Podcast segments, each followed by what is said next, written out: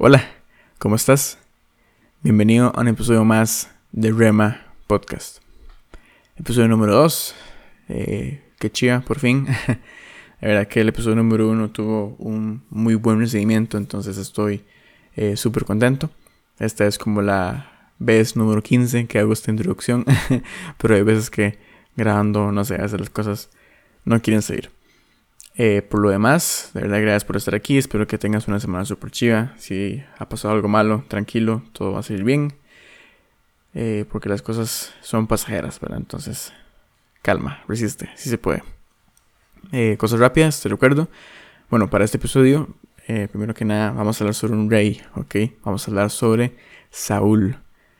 Yo sé que cuando empezamos sobre Saúl pensamos en el rey malo, ¿verdad? Que trató de de matar a David, ¿verdad? Y, todo este caos y drama que tuvo con él. Pero me quiero enfocar eh, principalmente en, en sus comienzos, ¿verdad? Aunque no lo creas, Saúl fue llamado por Dios, ¿verdad? Y, y Dios usó muchísimo a Saúl. Entonces quiero eh, ver cómo esa parte de él y alejarme de, pues, de la forma en la que él se, valga la redundancia, se aleja de Dios, ¿verdad? Pero principalmente quiero ir a sus comienzos, ¿verdad? Y, sacar un, un pequeño mensaje. Entonces, eso es, ¿verdad? Te recuerdo que tanto mis redes sociales como mi página web están en la descripción de este podcast y creo que también en este episodio, entonces dale una chequeada rápida. Y demás, eh, gracias por escuchar. Tengo una semana chivísima y te dejo con el episodio número 2 de Rema Podcast, una cena incómoda.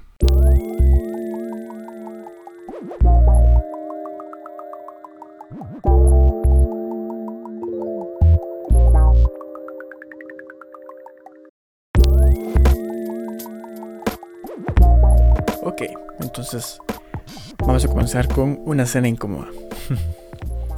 Quiero que leamos el versículo de 1 Samuel 9, del 1 al 2. ¿Ok? Entonces, te lo voy a leer. Dice así: Había un varón de Benjamín, hombre valeroso, el cual se llamaba Cis, hijo de Abiel, hijo de Seror, hijo de Becorat, hijo de Afía, hijo de un benjamita. Es parte de la tribu de Benjamín. Y tenía un hijo que se llamaba Saúl, joven y hermoso. Entre los hijos de Israel no había otro más hermoso que él. De hombros arriba sobrepasaba a cualquiera del pueblo. Más o menos eh, se estima que tal vez medía como un metro noventa por ahí. Alguien alto, ¿verdad? Y como dice alguien hermoso, o sea, estaba guapo el chaval. Imagínese usted ahí, no sé, alguien que usted, su crush, por ejemplo. Yo, Brad Pitt, yo qué sé. Timothy Chalamet, cualquiera de estos compas. Imagínenselo así, digamos que ese era Saúl. agarre su crush y hágalo bien alto. Y ese es, ese es Saúl. Entonces, Saúl es nuestro personaje. Es nuestro héroe en esta historia. Y usted dice, mira, pero Saúl fue un rey malo y bla, bla, bla. Sí. Pero no me quiero enfocar en eso ahorita. Para esa enseñanza quiero enfocarme, como dije en el intro, en sus inicios. ¿Ok? Cuando era un israelita más. Cuando era parte de la tribu de Benjamín. Entonces, lo que pasa que Saúl es hijo de Cis, que también se conocía como Kish, y lo cual es bastante curioso, ¿verdad? O Cis o Kish, ¿verdad? Yo le voy a decir Cis porque es como sale en la Biblia, pero la cosa es que Saúl era hijo de Cis, que era un hombre pues, respetado de la tribu de Benjamín, pero aún así, por más respetado que fuera Cis y Saúl, ambos eran, digamos que lo peor o la, sí, los menos importantes de la tribu de Benjamín. Y además, la tribu de Benjamín era la tribu menos importante de las doce tribus de Israel. Entonces, hasta la idea de que por más alto, por más guapo que era Saúl, Saúl se creía eh, chiquito. Se creía, se creía de, lo, de lo peor que había. En el sentido, no decir como que era muy malo, sino que no era de los más importantes. Ahora, un poco de contexto también es en la Israel en la que nos encontramos. ¿Qué es lo que pasa en Israel? Bueno, Israel está en un caos, digámoslo así, porque el que es juez, ¿verdad? Porque recordemos que son 12 tribus y por ende no hay un rey hasta ese momento. Entonces, las 12 tribus se regían por jueces. Habían jueces que se escogían de las tribus o de los profetas, de la gente más cercana a Dios para que tomaran las decisiones. Eso empezó desde Moisés con Josué y todos ellos. Entonces, desde ese momento están en la época de los jueces. Ahora, ¿qué es lo que pasa? Samuel, que es el profeta de esta historia que vamos a hablar, Samuel ya está viejo. ¿Ok? Él ya pasó sus años desde que Dios lo llamó, desde que hizo milagros, desde que predicó y todo. Samuel ya está viejo. Ya no tiene fuerzas para ser el juez principal de Israel.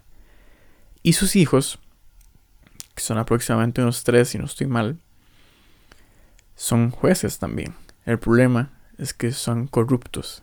Qué madre, o sea, saber que la corrupción existe desde antes de Jesús, uno piensa que es ni modo, o sea, por, porque uno se sorprende hoy en día, ¿verdad? Pero, en fin, o sea, si ya había desde ese tiempo, entonces, ¿para qué estresarse? La cosa es que, o sea, los hijos de, Samuel eran corruptos, aceptaban dinero para validar propuestas o para perdonar a gente y no castigar. Entonces, básicamente, la ley no se dirigía correctamente. ¿Y qué es lo que pasa? Que Israel clama a gritos un rey. Israel quiere un rey, quiere alguien que los gobierne de parte de Dios. Samuel está en desacuerdo con esto. Porque Samuel dice, no, solo Dios puede gobernar Israel. Por eso dejó las tribus y por eso dejó a los jueces de las tribus, para que Él sea el único soberano sobre nuestro pueblo. La cosa es que va a llegar un momento en el que Dios le va a decir, buenas, quiero un rey, voy a poner un rey, porque escuché el clamor de mi pueblo y voy a poner rey sobre Israel. ¿Ok? Ese es el contexto que estamos. Porque además, ojo, es que esto ya es el colmo. Además de todo eso de los jueces corruptos, ¿verdad? Del clamor de Israel y todo, Israel ha sido humillada varias veces por otro pueblo cercano a ellos, un pueblo vecino que es enemigo. Es como la rivalidad entre el Barcelona y el Madrid, algo así. Así se, se chocaban demasiado. Ese pueblo era nada más y nada menos, y nada más que los filisteos. Los filisteos habían desde tiempos inmemorables combatido contra Israel y hecho en capítulos, anteriores a este que estamos leyendo se narra cómo los filisteos se roban el arca de Dios de Israel. Luego Israel la recupera. Entonces imagínense, en sentido político, social y ya inclusive internacional, digámoslo así, ya entre pueblos, Israel está muy, muy frágil. Entonces, Dios ve y dice, sí, ocupamos un rey. Bueno, yo quiero poner un rey porque Dios no ocupa un rey, Dios ya es rey. Pero Dios quería poner un rey porque se ve que tal vez así Israel se iba a calmar y podían tener alguien que los guiara, alguien que fuera un símbolo de él en la tierra, ¿verdad? Porque Dios quita y pone reyes, dice la Biblia. Entonces, Dios quiere poner a alguien como rey y ahí es donde va a entrar Saúl. Entonces, después de todo este contexto, esta historia, eh, seguimos, porque volvemos con Saúl. Saúl es hijo de Cis, es de lo peor de lo peor en lo que a calidad se refiere de las tribus de Jerusalén. Y va a llegar un momento en el que a Cis se le, se le van a perder cuatro asnas, ¿ok? Es, es la, como la hembra del asno, ¿verdad? Obviamente. Entonces se pierden cuatro asnas. ¿Y qué va a pasar? Cis va a mandar a Saúl a buscar las asnas. A decir, ve con este par de criados y busca mis asnas.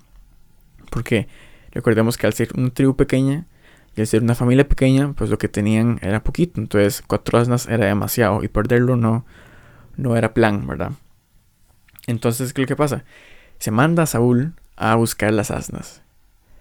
Saúl va por todo lado, buscando de monte en monte, pueblo en pueblo, casi que recorre todo, todo, todo el territorio de la tribu de Benjamín y no las encuentra. Entonces, ya Saúl debe estar como cansado, Me imagino yo, si yo fuera Saúl, ya estaría como harto de esas, de esas asnas, ¿verdad? Casi que las dejaría de morir. Pero llega un momento en donde Saúl le dice a uno de sus criados, devolvámonos, porque mi padre, mi padre ya no está preocupado por las asnas, sino que ahora está preocupado por nosotros y quiere que regresemos. Esa es, es, una buena excusa, decir, hey, mi papá nos extraña, volvamos, porque ya llevamos varios días desaparecidos, buscando las asnas. Entonces, un criado le propone a Saúl un plan, que es ir a visitar al vidente. Ese es Samuel, ahí es donde entra Samuel. Ahora, ¿por qué le digo vidente? Porque en ese tiempo de, de la Biblia, en el tiempo de las tribus, a los profetas no se les llamaba profetas, sino que se les llamaba videntes. Entonces decían, eh, queremos conocer lo que Dios quiere para nosotros, vamos con el vidente, en vez de decir vamos con el profeta. Suena muy raro porque el vidente es muy, suena muy griego, ¿verdad? Y muy tipo la odisea de todo esto, pero en fin. De cosas que así se les decían. Entonces, Saúl dice, sí, vamos, ¿verdad? Tenemos una ofrenda, tenemos eh, plata, literalmente, entonces vamos a visitarlo. La cosa es que llega un momento en el que ya van por todo el camino y se topan unas muchachas, unas, sí, unas mujeres que van a tomar agua cuando están a punto de llegar al pueblo donde está Samuel. Entonces les preguntan, ¿está aquí el viente? Y le dicen, sí, está ahí por el templo porque se va a celebrar una ofrenda en este lugar. Ahora, las ofrendas de paz se les llama Shelamim, ¿ok? Este tipo de ofrenda en específico. Básicamente, Shelamim es el plural de Shalom. ¿ok? Shalom es paz en hebreo. Entonces las ofrendas de paz eran de tres tipos. Está la alabanza, el cumplimiento de algún voto y voluntarias. O sea, que no tienen ningún, ningún cargo en específico, solamente era porque así lo querían. Entonces pasa el tiempo y entonces ya descubrimos que se está dando una ofrenda de paz, una Shelamim, ¿verdad? Entonces Saúl dice, ok, perfecto, voy a llegar rápido porque si se acaba el Shalomim o la Shalomim, no lo, no lo vamos a poder ver y no vamos a encontrar las asnas.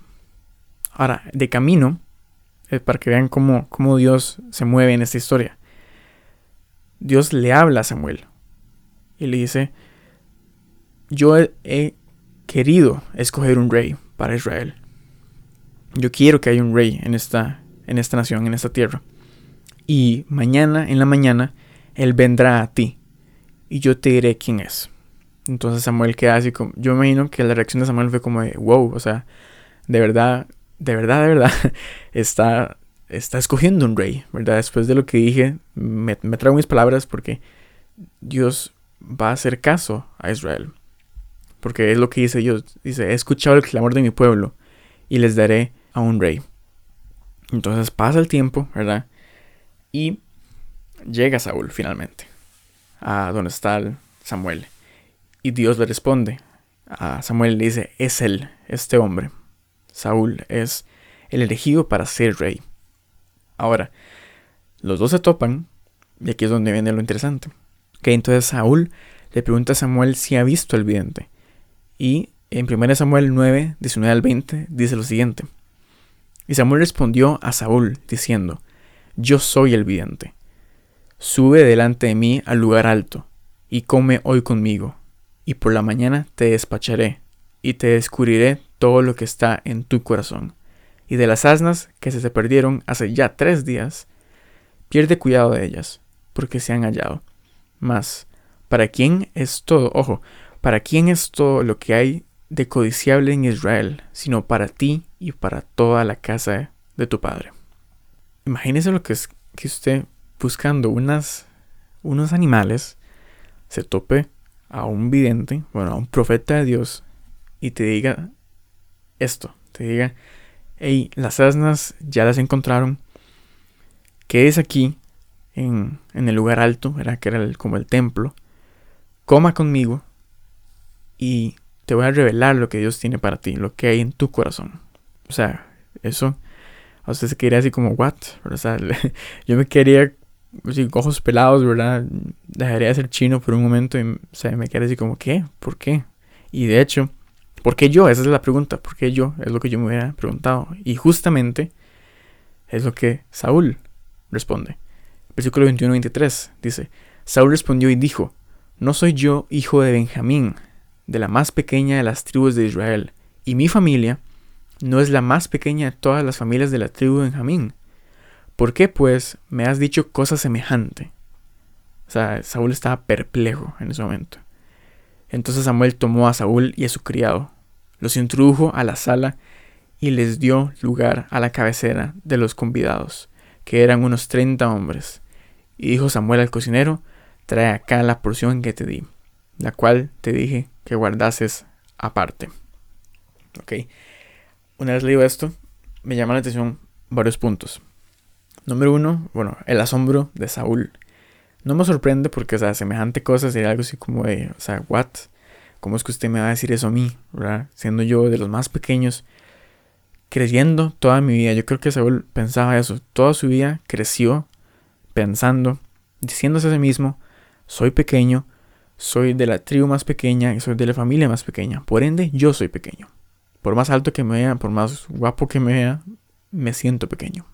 Y cuando Samuel le dice esto, le da un giro de perspectiva, le da una visión nueva.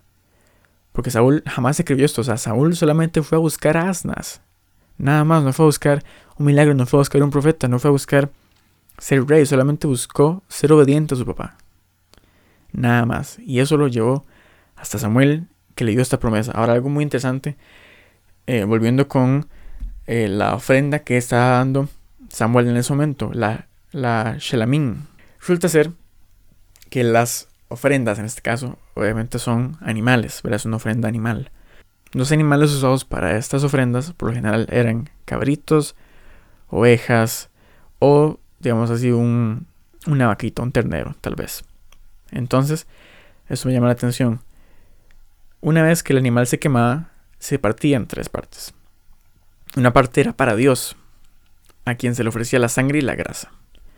La otra era para el sacerdote, en este caso sería para Samuel, que recibiría el pecho y la paletilla derecha del animal. La paletilla, para que te des una idea, es como la pata, es una pata entera.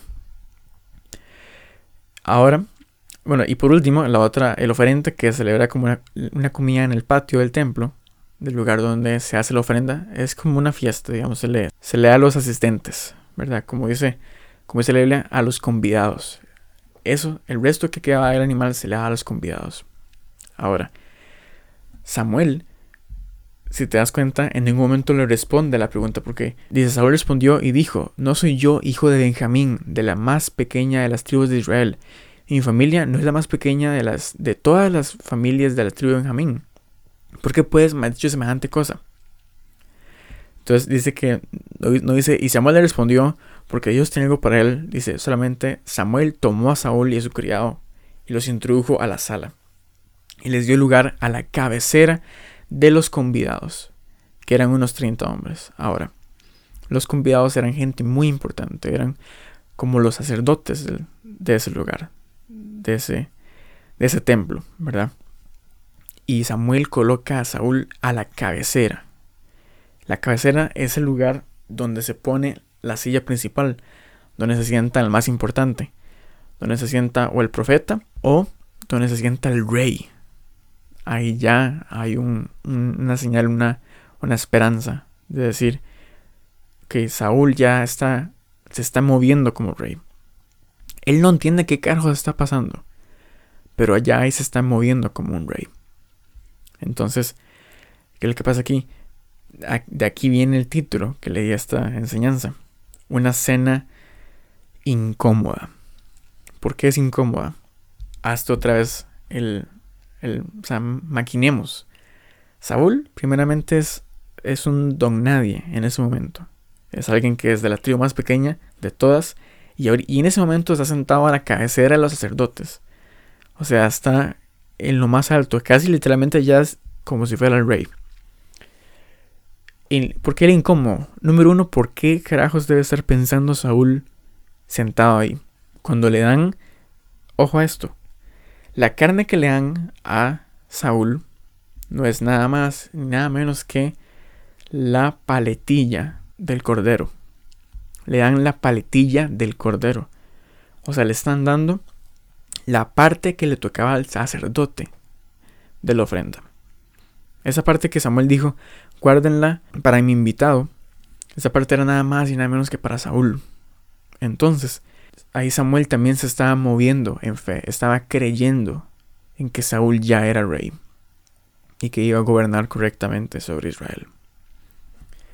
Entonces, imagínate, ya todo da a entender que Saúl ya es rey en ese momento, aunque no, no ha sido ungido y todo, ya ya para Samuel, ya para Dios, inclusive ya para los, los convidados en la mesa, esos 30 convidados, ya Saúl era rey, porque si se estaba sentando frente a todos, es porque era importante, aunque él no lo sentía y él no lo sabía todavía. Entonces, volvamos a la mente de Saúl. ¿Qué está pensando? ¿Por qué estoy sentado aquí frente a todas estas personas? ¿Por qué estoy comiendo yo de la porción que debería estar comiendo Samuel? Me la estoy comiendo yo. Y debe saber riquísimo. o sea, cuando me puse a investigar esto me mucha gracia porque yo decía como, o sea, hacen parrilladas, las ofrendas son parrilladas. Y sí, nunca, nunca me he negado a que a Dios fijo le, le encanta la carne asada. Entonces, bien, bien ahí.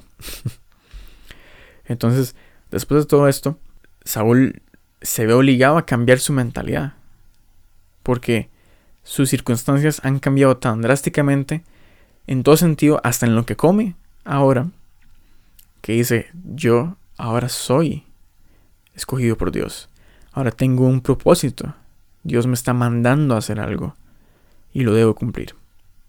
Entonces, ¿qué es lo que quiero dar con esto?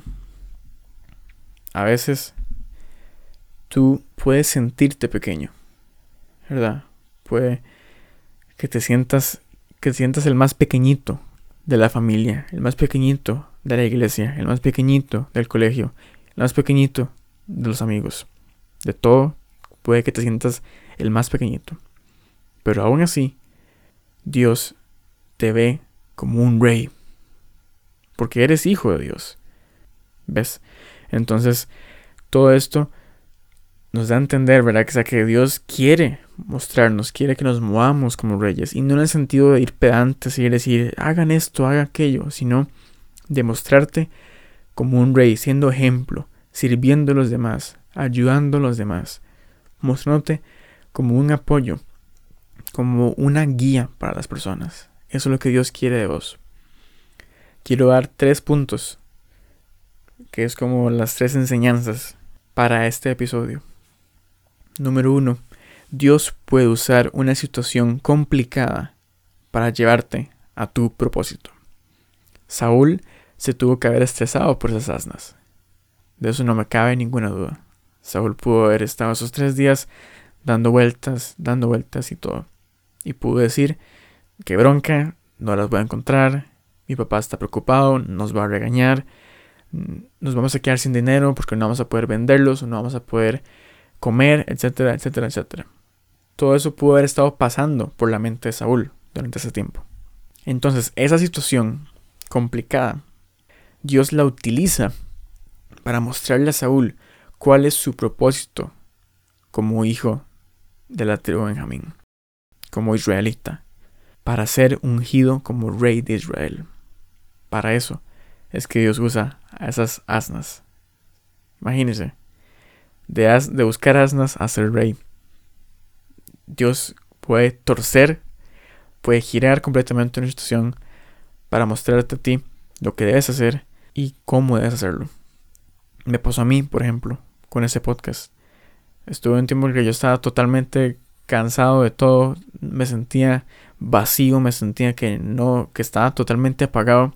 Y en ese momento, en la búsqueda de, de querer algo nuevo, decirle a Dios, dame algo fresco, Dios me dijo, usa tu voz para bendecir a los demás. Y ahí fue cuando lo encontré. Ese nuevo propósito, esa nueva senda, esa nueva forma de ser usado por Dios. Usando solo mi voz, un par de programas, un micrófono y apuntes de la Biblia. Eso es todo. Entonces Dios convirtió esa situación, ese estrés, esa ansiedad, la convirtió en motivación, en impulso, en fe, para poder ser usado en beneficio propio, mío, y para los demás también.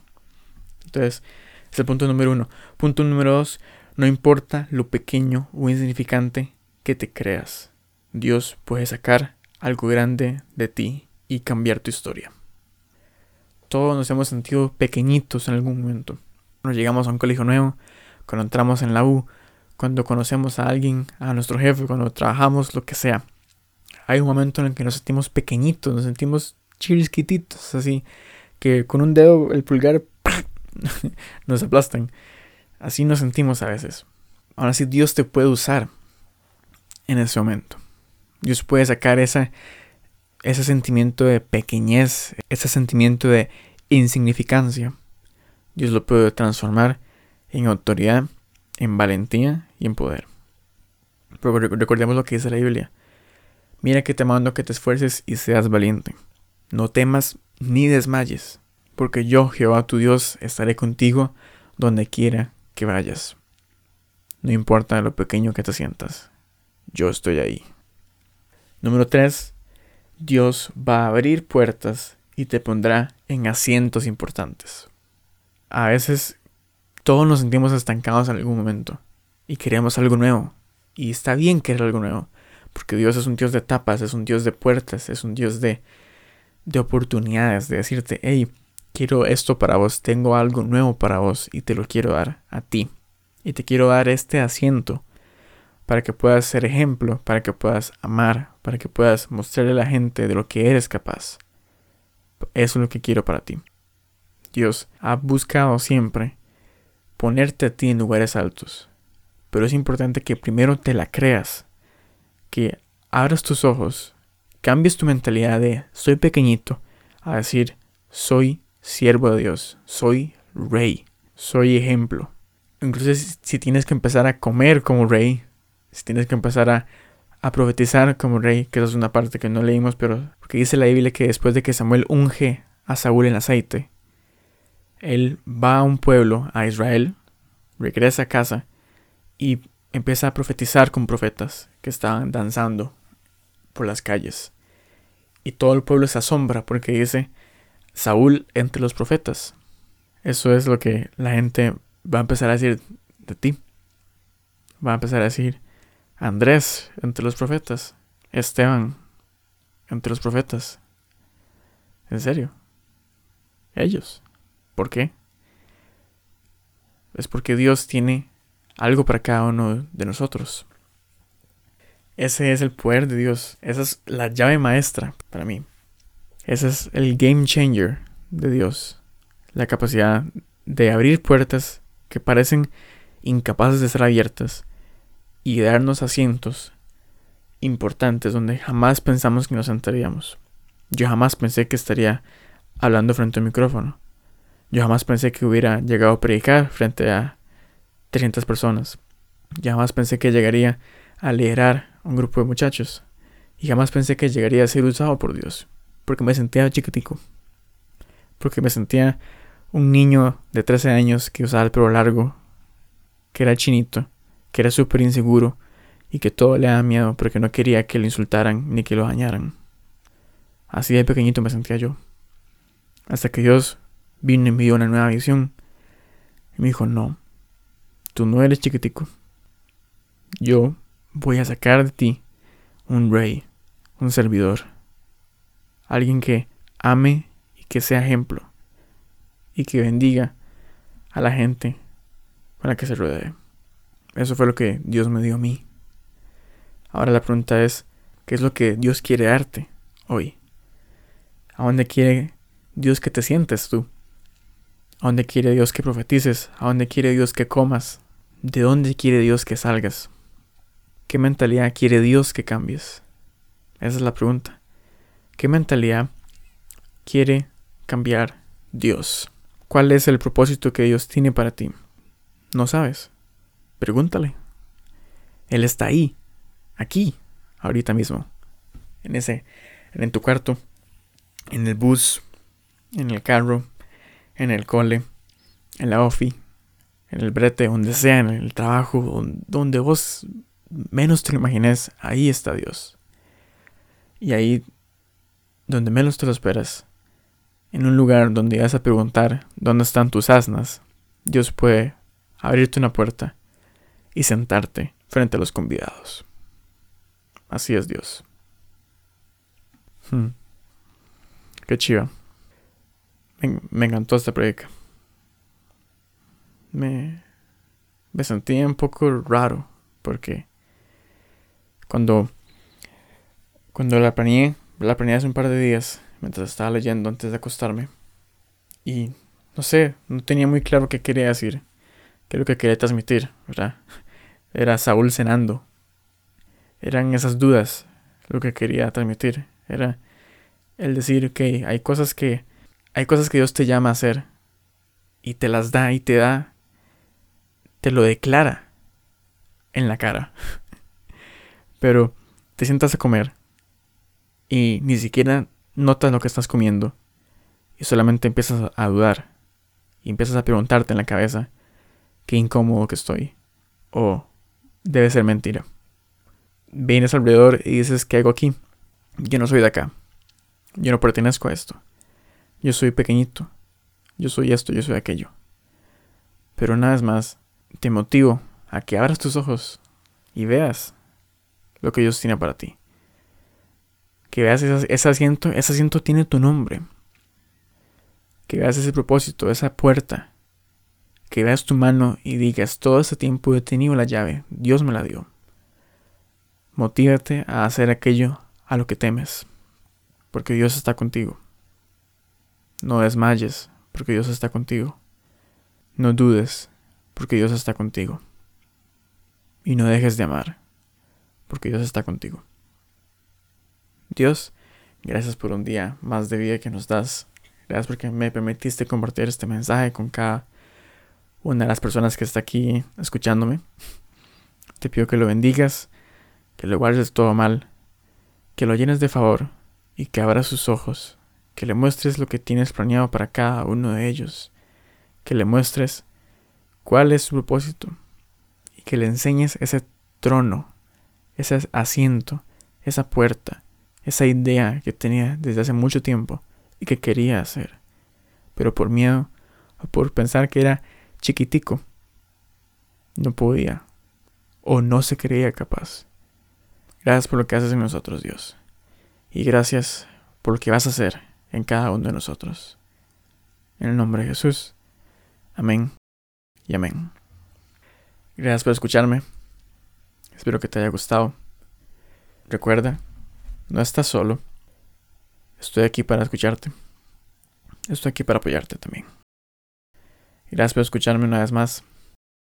Que tengas una excelente semana. Y ojalá que puedas abrir esas puertas. Y que puedas activar esos dones. Chao.